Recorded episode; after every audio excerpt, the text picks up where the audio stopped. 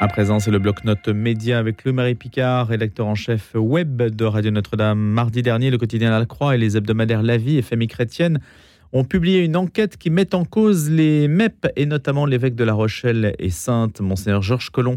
Et pour la première fois, trois médias se sont coordonnés. Bonjour le Marie. Oui, bonjour lui, bonjour à tous. Dans le petit monde des médias, chacun fait sa chasse au scoop. Mais cette fois-ci, Famille chrétienne, La Vie et La Croix ont fait mission commune avec ce petit avertissement, chaque titre restant indépendant quant aux articles publiés. Et pour en parler, nous sommes avec l'une des journalistes qui a enquêté sur cette affaire. Bonjour Sophie Lebrun. Bonjour. Merci d'être avec nous ce matin. Alors première question, combien de temps a duré votre enquête de votre côté, vous, à La Vie? Alors nous, à la vie, euh, on a une première information qui nous arrive en 2016. En 2016, on nous dit il y a quelque chose qui ne va pas autour de euh, l'appel à l'épiscopat de Georges Colomb. Mhm. Mais à ce moment-là, on a très peu d'informations. Ça ressemble à une rumeur.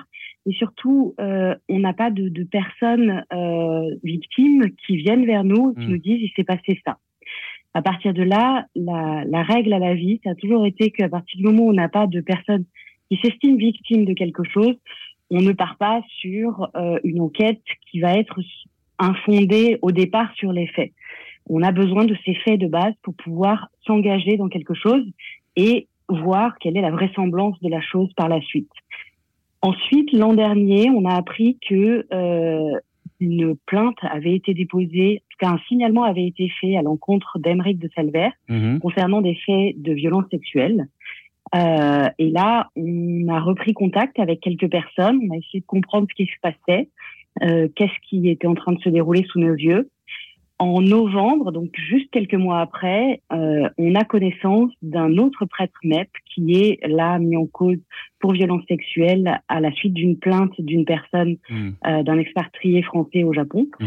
d'un expatrié français au Japon, c'est ça. ça. Et euh, et là, on commence à se dire, ça fait euh, plusieurs personnes, euh, il faudrait qu'on arrive à, mieux comprendre ce qui nous a alerté en 2016. C'est à ce moment-là que du coup, en remontant des fils, en parlant à des gens, en, essayant de, retrouver la source première, on a pu rencontrer cette personne et c'est là où on se retrouve euh, à partir du mois de, février avec ces trois témoignages de trois personnes qui disent avoir été victimes de violences de la part de trois prêtres MEP différents. Et c'est euh, le cœur de notre enquête. On commence à essayer de comprendre ce qui se déroule sous nos yeux. Mmh. Et là, donc, la sortie mardi dernier donc, de cet article sur trois titres de presse euh, chrétienne euh, donc, va sortir le même moment, à la même heure. comment s'est passée la collaboration? Un peu inédite, on peut le dire et, et, en fait, qui a fait quoi finalement? Parce que vous aviez vos informations, peut-être famille chrétienne aussi, la Croix aussi. Qui a fait quoi? En fait, on s'est retrouvé à un moment donné euh, à comprendre de par ce que nos interlocuteurs nous disaient que l'on croisait les mêmes personnes, euh, que l'on croisait les mêmes informations. On a euh, totalement conscience de ne pas regarder les choses de la même manière. On s'est euh, tout, tout à fait gardé euh, de, de, faire un travail de consortium ou de, de travailler, d'essayer de, chercher à avoir le même regard. C'était pas du tout l'objectif. Ouais. On s'est juste dit à un moment donné, on se croise, on, on ne se parle pas. Peut-être qu'en se parlant, euh, des zones d'ombre s'éclaireront. Peut-être que l'un ou l'autre a éclairé une zone d'ombre euh, qui, qui, est restée dans l'ombre pour l'autre. Et euh, on va essayer de voir comment, euh, en se rencontrant, qu'est-ce qui mhm. peut naître de ça. On n'est pas du tout parti avec un présupposé. C'était c'était très serein comme rencontre. Et c'est à la suite de l'échange qu'on a compris qu'il y avait un intérêt pour la vérité, pour mhm. la compréhension, pour tous nos lectorats, euh, que l'on puisse euh, travailler ensemble, essayer de se comprendre, essayer de, de, de, solliciter des personnes qui ont plus l'habitude de travailler avec l'un ou l'autre média, euh, et puis de, de, de, voir comment dans le dans l'établissement des faits, on était le plus juste possible. On a beaucoup travaillé ensemble pour recouper nos informations, c'est-à-dire que l'objectif était d'être le plus juste possible, mhm. de savoir ce qu'on allait écrire et d'être sûr de ce qu'on allait écrire. C'est vraiment l'objectif premier de cette collaboration. Alors, on rappelle que Monseigneur Georges Collomb euh, nie, enfin, en tout cas, il, euh, dit qu'il ne reconnaît pas les faits, donc il est présumé innocent, évidemment, ça c'est un principe euh, qu'on respecte totalement. Maintenant, on peut se poser la question, est-ce que le fait d'être trois médias, c'est aussi pour se protéger éventuellement de, de procédures à votre rencontre? Pas de procédure, par contre, peut-être d'un procès d'intention. Hmm. Euh, vous avez commencé en expliquant que parfois on est dans une chasse au scoop. Euh, ça fait maintenant euh, plusieurs années, je dirais presque depuis le l'affaire Bernard Prénat en 2016, que mhm on reproche à la presse chrétienne euh, soit d'en faire trop, soit de ne pas en faire assez, et puis euh, d'être dans cette chasse au scoop. Euh, nous n'avons absolument aucun plaisir à mener ces enquêtes-là. Bien sûr. je dirais presque même encore moins ces enquêtes-là. Et c'est aussi une manière de, de, de répondre à cet argument. On ne, on n'est pas là pour faire les poubelles, on n'est pas mm. là pour chercher le sensationnalisme.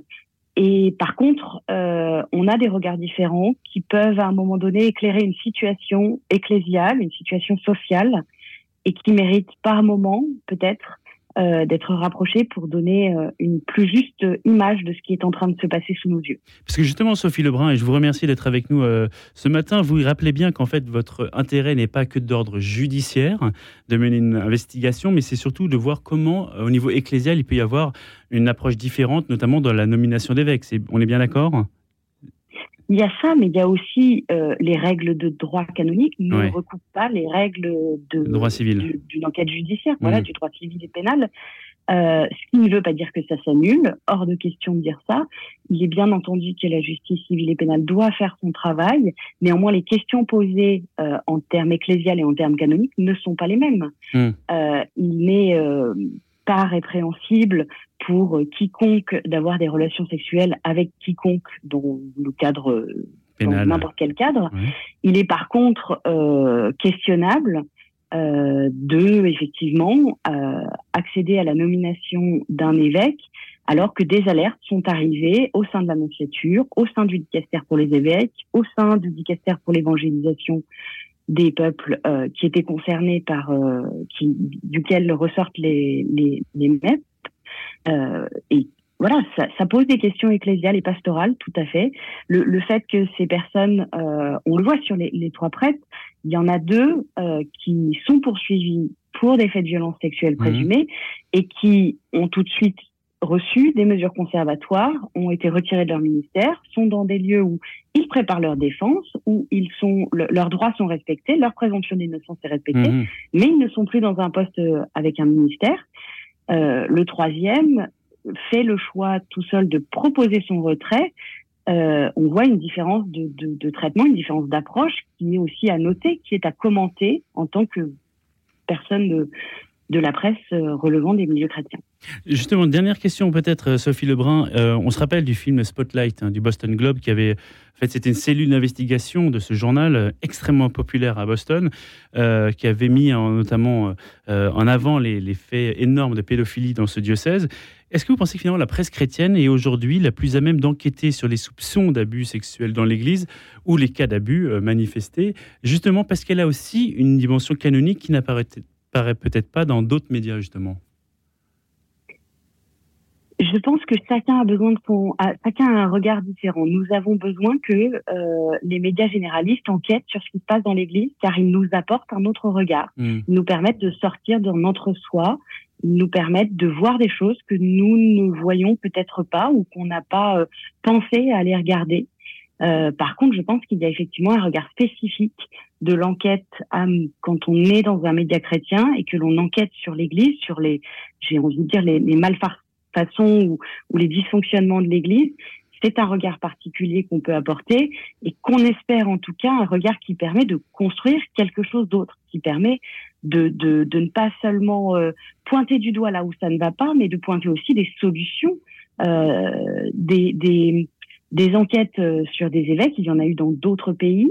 Euh, elles se sont passées euh, de certaines manières. Il y a, des choses qui se sont passées où, on peut apporter cette expertise aussi euh, et ce regard critique sur certains choix qui peuvent être faits concernant ces, personnes mises en cause dans notre Église en France. Est-ce que vous allez continuer à, enquêter sur les MEP Est-ce qu'aujourd'hui, on est au lancement d'une enquête préliminaire, en ce qui concerne en tout cas Monseigneur Georges Collomb. Est-ce que vous allez continuer à suivre ce dossier-là? Là maintenant, c'est quelque chose qui, relève un peu de, de chacun, c'est-à-dire que Euh, notre objectif, euh, nous à la vie, en écrivant notre article d'analyse, c'était de déconstruire une manière de fonctionner de certaines personnes selon notre point de vue. On espère que ça aidera des personnes à réaliser si elles ont pu vivre ou pas ce même schéma, à quelque degré que ce soit, euh, sans forcément d'ailleurs que ça euh, aboutisse à, à, des faits de violence sexuelle présumés, mais peut-être que ça va leur permettre euh, de mieux comprendre ce qui s'est passé. On espère que ça pourra éclairer euh, les MEP dans le travail qu'ils ont lancé. Mhm. Euh, maintenant, c'est la suite du travail ne nous revient pas. Il revient à chacun de, de, prendre ses responsabilités et de voir dans quelle église on est, qu'est-ce qu'on a envie de faire dans cette église et, et quelles sont les, les, règles et les limites que l'on veut poser dans la façon dont on vit ensemble et dont on applique mmh. les règles au sein de notre église. Mais en tout cas, merci Sophie Lebrun, merci pour votre enquête qu'elle est retrouvée sur le site de la vie et de famille chrétienne et de la Croix. Et je vous souhaite une très bonne semaine. Merci beaucoup, au revoir. Et merci le Marie Picard. Un jour, une histoire s'intéresse à Charles de Foucault, mais un Charles de Foucault qui va découvrir le Maroc. On est en 1882. Ce pays est très peu connu, très peu cartographié, puisqu'on sait que Charles de Foucault y contribua très largement. Mais c'est aussi une odyssée spirituelle que va nous raconter notre invité Jean de Marignan, qui a enseigné l'histoire et la géographie au Liban, qui travaille aujourd'hui auprès de personnes en situation de handicap mental à Toulouse et qui est membre de la Société de géographie. Il publie en reconnaissance du Maroc sur les pas de Charles de Foucault aux éditions du Cerf. Bonjour Jean de Marignan. Bonjour. Qu'est-ce qui vous a intrigué dans ce passage de la vie tumultueuse de Charles de Foucault? Euh, c'est un passage qui est assez important parce qu'il est au tout début de, de, sa vie et qui est assez peu euh, raconté dans les biographies de Foucault, dans les plus récentes en tout cas, et qui, euh, en fait, voilà, dans l'espace d'un an, euh, entre 1883 et 84, Foucault vit bah, plein d'expériences qui, qui, en fait, vont, vont marquer tout le reste de sa vie. Donc, la découverte de l'islam, du désert, une expérience aussi de, de, vulnérabilité en étant au Maroc voilà, sous un déguisement de rabbin parce que les, la présence des, des, chrétiens était interdite. Et donc, euh, voilà, une forme de dépendance aussi euh, vis-à-vis -vis de ses protecteurs quand il est là-bas. Et plein de choses après qu'il va revivre de d'autres manières, mais dans le reste de sa vie. Il ne se rend pas au Maroc pour des raisons spirituelles au départ Pas du tout, oui. Ouais, ouais. Il n'a pas la foi, en fait, à ce moment-là encore. Et euh, par contre, il a peut-être en lui, euh, voilà, il y a des allusions dans ses correspondances euh, avant qu'il parte où on voit qu'il a un désir d'autre chose, quoi, quelque chose de plus, de plus profond. Il parle d'un désir de voyager, de, de, de se révéler aussi lui-même, quoi, de montrer quelque chose de lui-même. Ça a été un révélateur justement pour lui le Maroc. Oui, ouais, ouais, tout à fait. Ouais, ça dure un an et c'est une un moment où il est euh, voilà loin du regard de, son entourage, de, tous ceux qui, qui l'entourent jusqu'à présent, donc sa famille, mais aussi ses, supérieurs à l'armée. Et donc, euh, il va pouvoir montrer un nouveau visage. Voilà. Et il le reconnaît lui-même euh, à la fin de ce voyage, en disant tout ce qui l'a marqué, tout ce qu'il a appris. Alors, vous dites que vous désidéalisez la figure de Charles de Foucault. Pourquoi? Euh, alors moi je dis ça, pas forcément ça dans, dans, le livre, mais en tout cas ça conduit à le faire puisque euh, il y a des, des, facettes un peu méconnues de Foucault qui, qui moi sont ressorties en marchant euh, sur ses pas euh, pendant un an. Euh, j'ai été, été, assez étonné de voir dans, dans ses correspondances quelqu'un qui était quand même, j'avais en tête l'idée du fêtard très joyeux et, et et qui, qui passait son temps à faire la fête. Et en fait, il, est, il portait déjà depuis pas mal d'années une, euh, un besoin de, de retrait. Euh, euh, on peut on peut pas parler de dépression, mais quelqu'un qui était qui était déjà un peu en, en, désir de, de, retrait, voilà, de, de, cette vie agitée. Euh, il y a une lettre à un ami, euh, un de ses amis d'enfance, Gabriel, où il dit qu'il qu'il est condamné à une vie solitaire, quoi. Donc, on est étonné de lire ça parce que on, on s'imagine, voilà, un Foucault fêtard et en fait, déjà, même sans avoir la foi, il, il sait qu'il a en lui quelque chose, on ne sait pas trop quoi exactement, mais quelque chose qu'il a une vie de un peu un peu différente des autres. Voilà. Et vous avez suivi son itinéraire? Oui, voilà. Moi, mon, mon but, c'était de refaire son chemin euh, au Maroc, donc en prenant le, la reconnaissance au Maroc, le livre qu'il a écrit, et en le prenant comme un comme un guide. Voilà. Donc je lisais euh, tous les matins. Euh, euh, les, les, les, noms euh, où il passait, les noms des villages, des oueds, des, des cols, des montagnes, et le but était de retrouver le même chemin. Est-ce qu'il y a aujourd'hui au Maroc un circuit Charles de Foucault?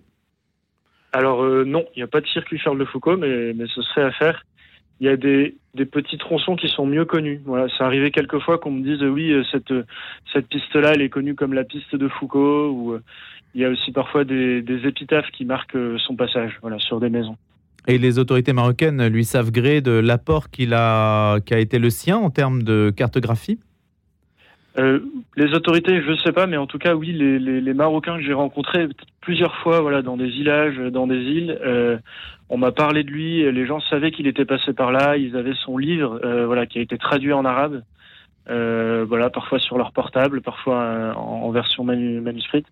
Et donc, oui, il y a, y a, les gens savent que Foucault est passé par là. Ou il y a dans des villages, c'est parfois même la la seule source qu'il y a euh, pour connaître un peu le passé du village, quoi. Parce que Foucault euh, passe dans les douars, dans les villages et raconte euh, tout ce qu'il voit, quoi. Donc les, les membres, les membres, quelle tribu vit ici, comment les gens s'habillent, quelle langue est parlée, l'architecture aussi parfois est évoquée. Voilà. Sait-on, Jean de Marignan, l'impression que l'islam fera sur lui?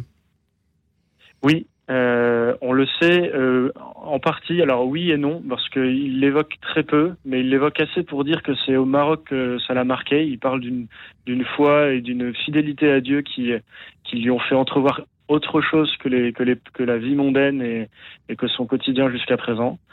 Et à la fois, euh, le livre qu'il écrit, c'est un livre de géographie, donc il parle assez peu de, de spiritualité en fait. Et voilà, on sent qu'il est très édifié et que il a de, beaux exemples d'amitié, il est touché par, euh, par l'hospitalité, par la fidélité à la parole donnée, euh, par, des, par des hommes d'honneur en fait, qui vont le protéger au Maroc. Est-ce qu'aujourd'hui le regard qu'il porte euh, est en quelque sorte utilisable dans les débats contemporains? Oui, alors surtout le regard qu'il portera par la suite, mais je crois que oui, parce que Foucault en fait euh, donne l'exemple de quelqu'un qui, voilà, avec les peut-être les, les les conditionnements de l'époque, mais qui va découvrir une religion avec un regard très euh, très neutre en fait au début et, un monde musulman qui va il va être séduit par ça. Il le dit lui-même aussi hein, qu'il a été séduit par l'islam et et après euh, la question qu'on peut se poser comme chrétien c'est et qui est intéressante c'est qu'est-ce qu'il en fait dans le reste de sa vie? Voilà et, loin d'être un une raison pour lui de se méfier ou de se retrancher, ben, ça a été l'occasion ben, d'aller vers euh, d'aller vers ces musulmans, de mieux les comprendre et, de à travers lui aussi de mieux faire comprendre le christianisme. On a le sentiment, Jean de Marignan, que hum, Charles de Foucault est utilisé d'un côté comme de l'autre, c'est-à-dire aussi bien pour dire que l'islam est, hermétique par rapport au christianisme que pour dire qu'il a été un pont avec une certaine forme de spiritualité commune? Oui, oui c'est vrai ça peut être un peu paradoxal. C'est vrai que Foucault, on peut, le, on peut tout à fait retrouver dans ses écrits de quoi nourrir les, les deux points de vue. À mon avis, c'est plutôt euh, bon signe, c'est-à-dire que c'est quelqu'un qui, qui déjà est, est, sincère dans son rapport à l'islam et voilà, il y a des fois où il parle de ses peurs, où il parle de ses réserves, euh, en montrant aussi tout ce que l'islam peut avoir de, de dangereux ou d'inquiétant pour pour le, pour l'avenir. Euh, mais à la fois, il, il, sa vie prouve en acte euh, la nécessité de bah, d'aller au devant, de vivre au milieu de ces gens, le, euh, de, de, ces musulmans. Euh, voilà, dans les dans les pays dans lesquels il va vivre, il est entouré de musulmans et euh, et il a il, il, va changer son regard. Lui-même, il arrive avec l'intention de, de, de traduire la Bible. Euh, voilà, quand il arrive en Algérie, de la faire connaître à ce monde musulman et en fait euh, au contact des Touaregs, il va faire la démarche contraire. Il va essayer de mieux les comprendre, de traduire euh, leur, euh, leur, leurs histoires, leurs légendes, leur poésie. Leur langue. Et leur langue aussi, voilà, avec le, un travail énorme qu'il va, qu'il va réaliser. Et donc, euh, euh, en tout cas, Foucault, euh, je pense qu'on peut pas, on peut pas le prendre pour dans l'un ou l'autre camp parce qu'il montre qu'il, voilà, il est tout simplement, mmh. voilà, sincère dans, dans la, dans, dans, dans, cette situation-là. Et et puis ben voilà, il peut parler aux deux, mais c'est bon signe à mon avis. Voilà. Ce circuit est-il accessible à tous hein, si on entreprend euh, de vouloir marcher dans les pas de Charles de Foucault ainsi que vous l'avez fait? Est-ce qu'on peut le faire en, en, un temps relativement limité? Alors, euh, c'est quand même un gros itinéraire. Hein. Au Maroc, il a marché pendant un an. Il y a, il y a 3200 km de, à, à, parcourir. et c'est pas du tout balisé. ce sont des régions où voilà parfois il y a même pas de pistes, ou d'autres fois où les chemins que Foucault a pris sont aujourd'hui des routes, donc qui n'ont pas toujours beaucoup d'intérêt non plus. donc oui, oui, on peut le faire si on si on sait où on va et si on connaît un peu le Maroc. en même temps, c'est pas non plus un itinéraire encore euh, balisé euh, nulle part. Hein. Il y a, des, il y a peut-être des tronçons, oui, qui mériteraient d'être plus connus et qui sont très jolis et qui méritent de, qui permettent de, de, voir le Maroc à travers le regard de Foucault aussi, parce que lui il raconte tout ce qu'il voit et donc ça, ça apporte beaucoup d'intérêt à, à, la marche. Merci beaucoup, Jean de Marignan. Et pourquoi pas, justement, le Maroc qui est quand même une destination touristique. On pourrait imaginer que l'itinéraire de Charles de Foucault fut peut-être un jour mise en valeur. Merci d'avoir été des nôtres autour de ce livre, Dans un jour une histoire en reconnaissance du Maroc, sur les pas de Charles de Foucault aux éditions du Cerf. Jean de Marignan, je vous souhaite une excellente journée.